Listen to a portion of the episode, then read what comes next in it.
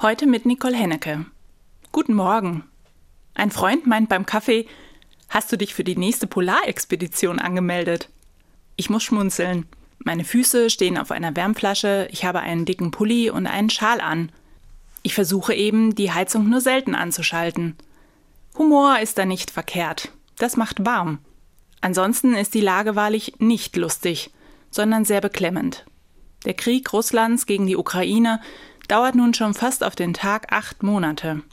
Täglich sterben dort Menschen. Ständig gibt es neue Eskalationsstufen. Ich merke, wie ich mich irgendwie an diesen Zustand gewöhnt habe und erschrecke darüber. Doch seitdem mir oft kalt ist, ist das anders.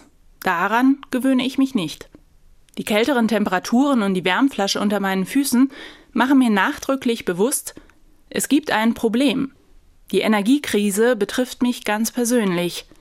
Mir ist kalt und die Kosten für Energie und überhaupt die Preise gehen durch die Decke. Ich mache mir Sorgen darüber, wie die nächsten Gasrechnungen ausfallen werden und wie sich die Lage insgesamt entwickelt.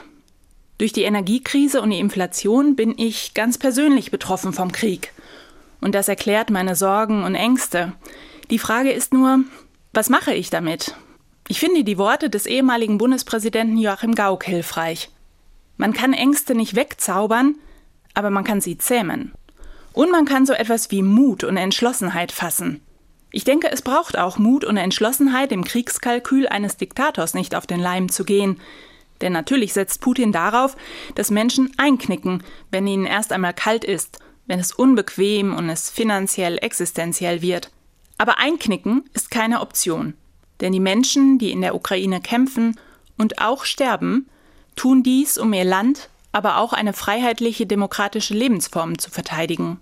Und damit eine Lebensform, in der auch ich lebe und weiterhin leben will. Und daher braucht es aktuell Mut und Entschlossenheit, ganz egal, wie sehr mir die Pandemie noch in den Knochen steckt. Ich bin überzeugt, dass das zu schaffen ist. Denn mir machen die folgenden Worte aus der Bibel Mut, Gott hat uns nicht gegeben den Geist der Furcht, sondern der Kraft, der Liebe und der Besonnenheit. Nicole Hennecke, Trier, Katholische Kirche.